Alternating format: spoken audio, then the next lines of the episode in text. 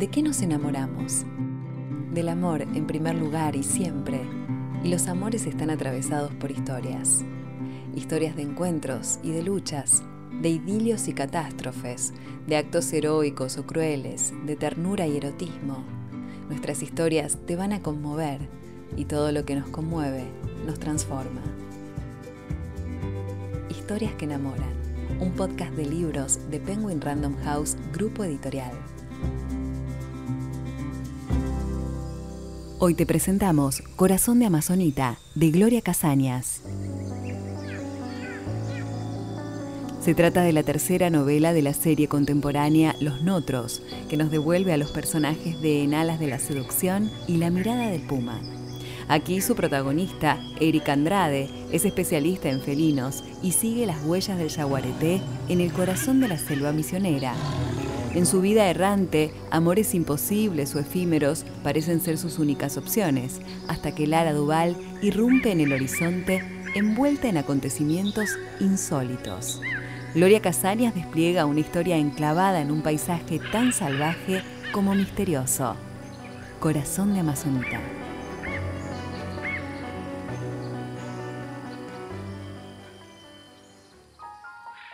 Gloria Casañas es argentina su profesión de abogada y su labor docente en la Universidad de Buenos Aires la condujeron por los caminos de la historia y la aventura, tal como lo demuestran las tramas de sus novelas.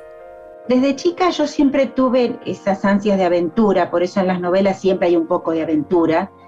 Me parecía que mi vida era demasiado normal y yo jugaba a que vivía las aventuras de los personajes de las historias que yo leía.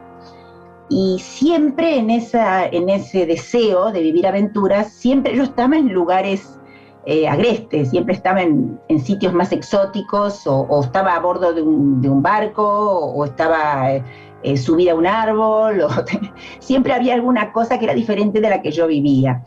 Y siento en la naturaleza una conexión, no me interesa demasiado el confort, así que podría vivir tranquilamente en una cabaña, yo podría vivir así, sin tener demasiadas comodidades, porque a mí me, me vivifica estar así, en ese contacto rudo, si se quiere. Su estrecho vínculo con la naturaleza se manifiesta también en su escritura. Comparto eh, si la lucha, podríamos decir, de protección de la vida silvestre y me conecté con las asociaciones que se ocupan del yaguareté que las cito ahí en el libro, porque bueno, ellas me brindan información. Yo cuando quiero saber cosas recurro a ellos, eh, recibo las notificaciones, sé lo que está pasando en el momento mismo, miro las cámaras de seguridad que tienen instaladas y bueno, me compenetro de esa, de esa necesidad de reconstruirle el hábitat a Yaguareté, porque eso es lo principal, para que un, un animal salvaje pueda ser reintroducido es necesario mantenerle su hábitat, si no es en vano que lo hagamos.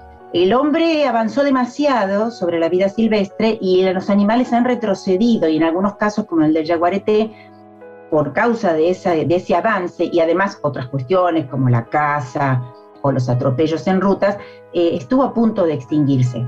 Hay lugares donde ya no está. Hay tres focos principales en la zona norte del país donde todavía los encontramos, y, es ahí donde se está haciendo el trabajo de estas asociaciones para poder mantenerlos, los monitorean, están continuamente eh, en alerta sobre cosas que puedan pasar y me conecto con ellos en forma directa inclusive, como lo hice también con el proyecto de conservación del cóndor andino en su momento.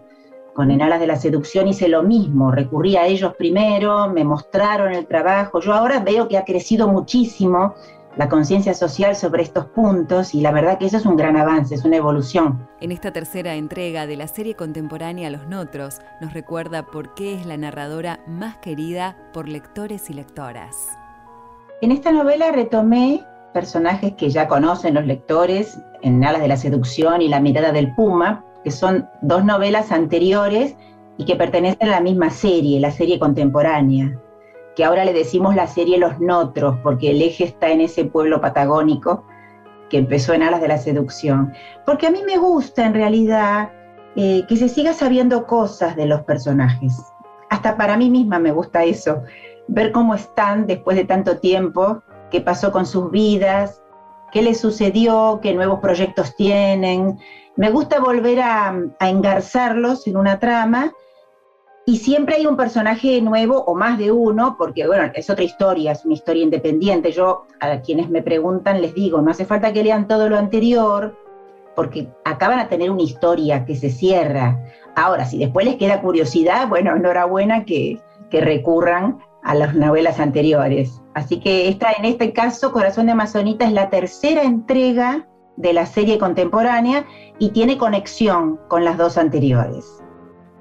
Las novelas de esta serie de Gloria Casañas transcurren en lugares emblemáticos de la Argentina, donde el paisaje integra la trama como un personaje más. Cuando es muy fuerte el entorno, como en el caso de la selva, por ejemplo, o en el caso del desierto, son, son paisajes que se revelan en toda su crudeza.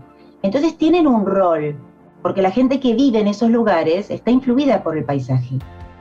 Tienen otra manera de ver las cosas, otros comportamientos de acuerdo a, lo, que pueden hacer en cada lugar. Entonces a mí el paisaje me mm, lo incorporo como parte de la novela. A veces los lectores me dicen, yo sentía que estaba en los notros. Es más, lo han ido a buscar el pueblo el pueblo cordillerano, para ver cuál es, y yo les cuento, no, en realidad el pueblo está inventado, lo que sucede es que sí tiene un, contexto conocido, que es el del, sería el bosque andino patagónico en ese caso, ¿no? Hablando de la fitogeografía, el bosque andino patagónico. Y es en ese entorno natural donde la autora da vida a sus protagonistas. Corazón de Amazonita transcurre en la selva porque Eric Andrade, que es el protagonista masculino, desde el vamos dijo, que ese era su paisaje interior. En una conversación que tenía, de esas conversaciones un poco íntimas, está esa pregunta, ¿cuál es tu paisaje interior? Uno se identifica con cierto paisaje. Eh, le gustan muchos, pero hay uno donde uno se siente como en casa, y para Eric era la selva. Además, como es un especialista en felinos, cuadraba bien que se ocupara en este caso del jaguareté. Gloria Casañas investiga en profundidad a la hora de escribir, lo cual se ve reflejado en su trabajo a través de diferentes elementos, y Corazón de Amazonita no es la excepción.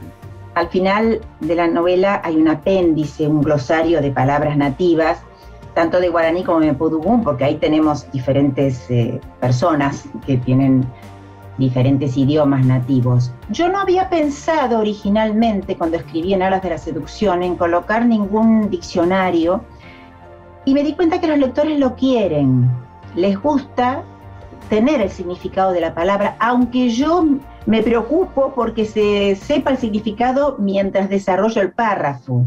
Es decir, no lo dejo así, sino que trato de que ese, esa palabra que tiene otra fonética y tiene otra nadie la conoce, pero que se sepa lo que se está diciendo a medida que escribo. Sin embargo, les gusta, yo sé que les gusta, y ya en la mirada del Puma lo agregué, ese glosario, y ahora lo volví a hacer.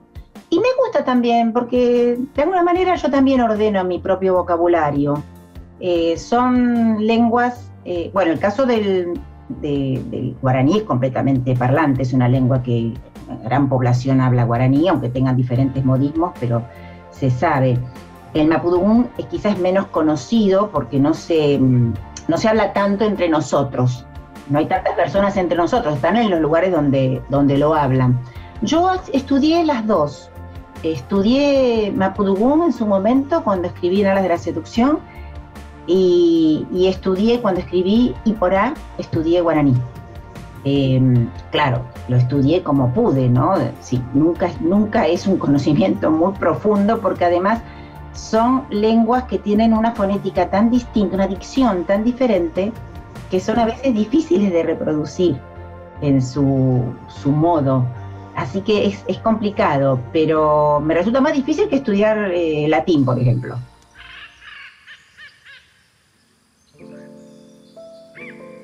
Esta novela nos lleva por recónditos paisajes e inesperados acontecimientos que no dejan indiferente a nadie, prometiendo además la continuidad de los personajes, siguiendo sus vidas hasta que ellos forman parte de la vida misma de lectores y lectoras. Los protagonistas de Corazón de Amazonita son, no diría el uno para el otro, pero sí creo que son lo que le conviene al otro. A mí me gusta a veces confrontar a los protagonistas cuando no parece posible que tengan una relación, pero me gusta encontrarles en, sus cualidades, en su psicología y en sus circunstancias, algo que hace que en realidad se unan, sean ellos las personas. Eric Andrade ya es conocido en la mirada del Puma como personaje secundario, pero de cierta importancia, y tiene un temple que a mí me gustó destacar y profundizar ahora, que es el de un hombre mm, paciente, con temperamento, pero paciente, que sabe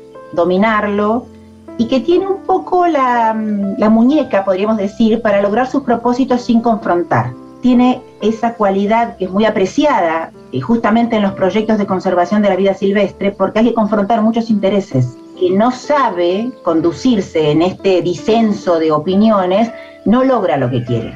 Entonces me pareció interesante que él siguiera en la novela porque tiene esta cualidad. Y tiene esta paciencia también con Lara, porque Lara es una protagonista que e, en este caso ella arrastra un pasado generalmente es el protagonista masculino, ¿no? Que tiene algún tormento en el país. En este caso es ella la que arrastra un pasado. Y si bien es una mujer capaz, no ha tenido oportunidad de darse cuenta de eso. Y a mí me gusta Eric como el compañero, si se quiere, hasta el momento amigo o, que la ayuda, que le enseñe o le demuestre de lo que ella es capaz.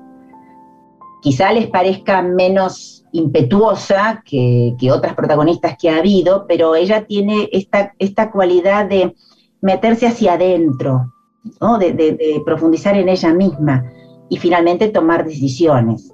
Que es lo que yo quiero lograr, porque el protagonista a veces se presenta de una manera, pero va mostrando quién es a lo largo de la novela.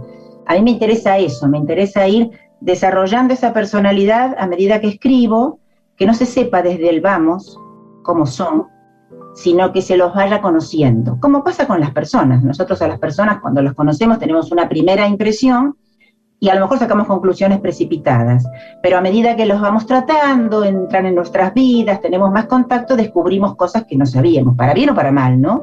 Acá es igual. Son muchas las razones para enamorarse de esta nueva novela de Gloria Casañas. Lo que enamora en Corazón de Amazonita quizá en primer lugar sea el personaje principal masculino, es casi imposible que no enamore, y el vínculo que se va generando entre los protagonistas. Y estoy segura que el entorno natural va a enamorar. Estoy segura, porque ahí sí siento que hay una fuerza oculta en esto que los rodea y que está expresada a través del yaguareté, porque es el más poderoso de todos, es la verdadera fiera, eso es lo que significa yaguareté, la verdadera fiera creo que eso va a enamorar siempre y, bueno, si tienen ganas de visitar el Iguazú después de la novela, a mí me encantaría.